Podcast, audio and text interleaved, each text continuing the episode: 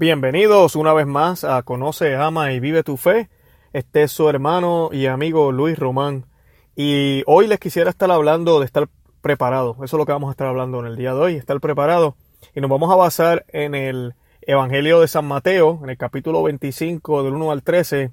Y es donde nuestro Señor Jesucristo comparte la parábola de las 10 jóvenes o las 10 vírgenes también se le dice, o las 10 novias. Eh, yo les voy a leer aquí un pedazo y vamos a empezar a, discutirlo eh, poco a poco. Primero dice en el versículo 1, eh, capítulo 25 de Mateo, por eso el reino de los cielos será semejante a diez jóvenes que fueron con sus lámparas al encuentro del esposo. Cinco de ellas eran necias y cinco prudentes. Las necias tomaron sus lámparas pero sin proveerse de aceite, mientras que las prudentes tomaron sus lámparas y también llenaron de aceite sus frascos. Eh, como el esposo se hacía esperar, les entró sueño a todas y se quedaron dormidas. Bueno, voy a parar ahí un momentito y quisiera explicarles este, un poquitito qué significa todo esto. Primero que nada tenemos 10 jóvenes, ¿verdad? 10. 5 eran necias y 5 prudentes. Eh, la pregunta que nos debemos hacer es nosotros, ¿cuál, ¿en cuál de los dos grupos nos encontramos? Eh, nos creemos que no la sabemos todas eh, y asumimos que las cosas van a estar bien, que pues yo siempre he estado en la iglesia, yo hago las cosas bien y no tengo que pues, hacer mucho o somos como las prudentes que eh, se prepararon. Eh, hay un refrán que decía mi, mi, abuela y mi mamá también me lo decía mucho. Eh, es mejor precaver que tener que remediar. han escuchado eso, verdad que sí? Y de verdad que en las cosas de Dios y en la vida entera eso aplica. Tenemos que estar preparados. Y estas cinco mujeres tomaron aceite extra, adicional, para sus lámparas en frascos.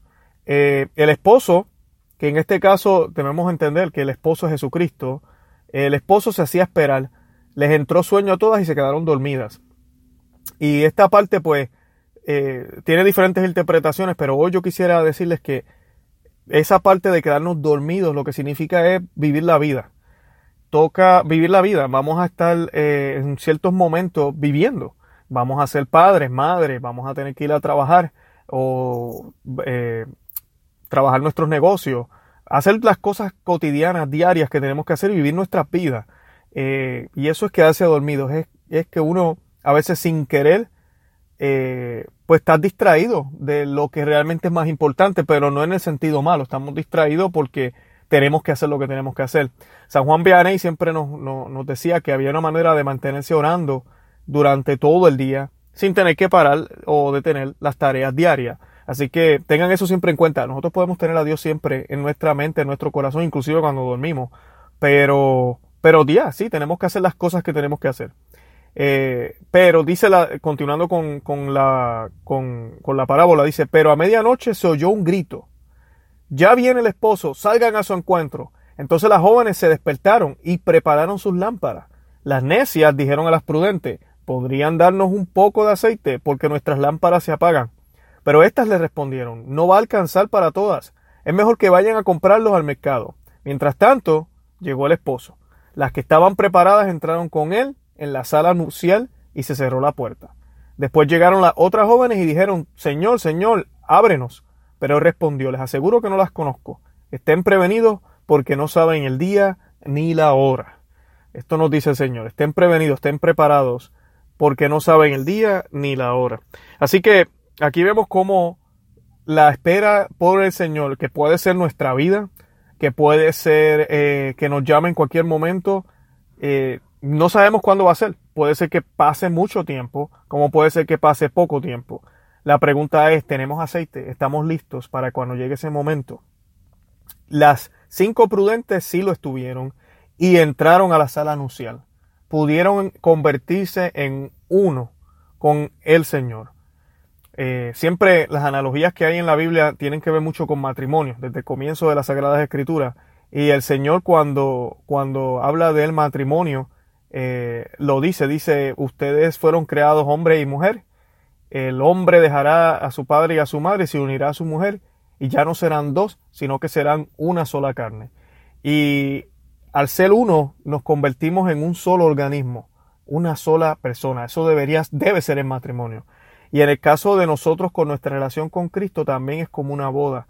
Llega el novio y nosotros somos la novia, la iglesia, y nos queremos hacer uno. Y es tan hermoso porque no hay mejor manera de hacernos uno con el Señor que con la Sagrada Eucaristía, la comunión. Y nosotros comemos de Cristo, Cristo entra en nosotros y nosotros nos cristificamos, nos volvemos uno con Él. Y Él se vuelve uno con nosotros. El Señor cuando le pedía al Padre que sean ellos uno conmigo como yo soy uno contigo. Eso es el deseo de nuestro Señor. Él, no solamente quiere estar con nosotros, Él quiere que seamos uno solo. Qué hermoso, ¿no? Y aquí vemos eso, vemos cómo las novias, por estar preparadas, tener las lámparas encendidas, pudieron entrar a la sala nupcial.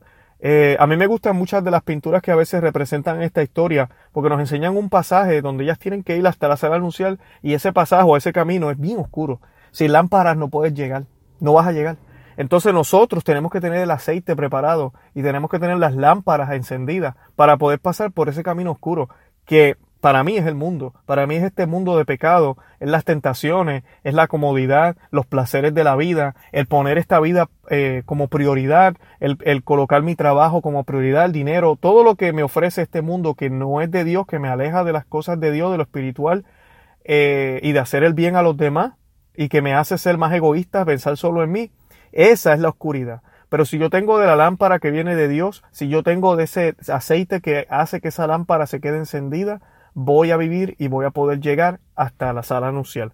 Y ese aceite que nosotros eh, necesitamos, lo recibimos en los sacramentos. Primero que nada, yo me imagino que los que me escuchan son bautizados, pero si usted no lo es, considérelo, es importantísimo. Tiene que estar bautizado para ser parte del, del, pueblo de Dios. Ya cuando usted es parte del pueblo de Dios, el Señor le concede una gracia. Eh, lo hace a usted sacerdote, profeta y rey. Y usted ya es hijo de Dios antes del bautismo somos criaturas de Dios, bautizados somos hijos de Dios. Y gracias a Él nos convertimos a hijos de Dios y entonces podemos ya recibir los demás sacramentos. La confesión, que es algo que no se recibe solo una vez, se debe hacer constantemente. Esa confesión que hacemos al Padre, al sacerdote, que, eh, trabaja en persona de Cristo, nos une más a Él y nos reconcilia para que entonces podamos estar realmente unidos a Dios, porque el pecado y la santidad no mezclan. Así que tenemos que, aprovechar de eso. Y luego de estar confesados y estar en gracia, entonces podemos recibir la comunión y hacernos uno con Él, alimentarnos de ese cuerpo y, sangre que el Señor nos brinda, ese alimento espiritual que Él mismo dice que el que no come de su alimento no tendrá vida eterna. Eh, ese es el aceite que necesitamos para que cuando el Señor llegue estemos preparados y nos encuentre en gracia. Porque usted puede ser la persona más buena del mundo, eh, ¿verdad? Pero si usted todo el tiempo está viviendo bien y de momento usted dice, ya sabes que se ha dado mucho Dios, yo voy a empezar a hacer algunas cositas que hace tiempo que no hago, eh, voy a pecar un poquito y luego lo confieso, y usted ese día el Señor lo llama, ay de usted, ay de usted, porque no lo encontró en gracia, porque no sabemos cuándo va a ser el día y la hora, Él lo dice, no, estén prevenidos, estén prevenidos, estén alertas, estén preparados, así que cada día debemos vivirlo como si fuera el último, como si ese, como entendiendo que el Señor nos puede llamar ese mismo día. Eh, y saber que cuando el Señor nos deje entrar a la sala nupcial, el Señor lo que va a mirar es nuestro corazón. Primero que nada va a mirar si hicimos obras de amor y de caridad, de misericordia, de compasión, que si, si fuimos Cristos vivos.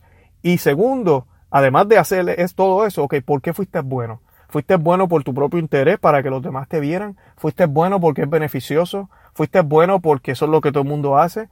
¿O fuiste bueno para poderle mostrar a Jesucristo a los demás? Fuiste bueno para poder hacer a los demás discípulos míos. Eso es lo que el Señor nos exige. Eso es lo que el Señor quiere. Que nos salvemos por tener fe en Él. Que nos salvemos a través de nuestra obra que representan y enseñan la fe que tenemos en Cristo que murió en la cruz y por esa cruz alcanzaremos la resurrección. Bueno, espero que este mensaje les haya eh, ayudado. Ojalá que sigamos preparados, sigamos en oración por la Santa Iglesia, por el Santo Padre, sigamos pidiendo la intercesión de la Santísima Virgen, de todos los santos, para que así todos en familia podamos estar como uno solo, unidos al Señor por la eternidad. Que Dios los bendiga.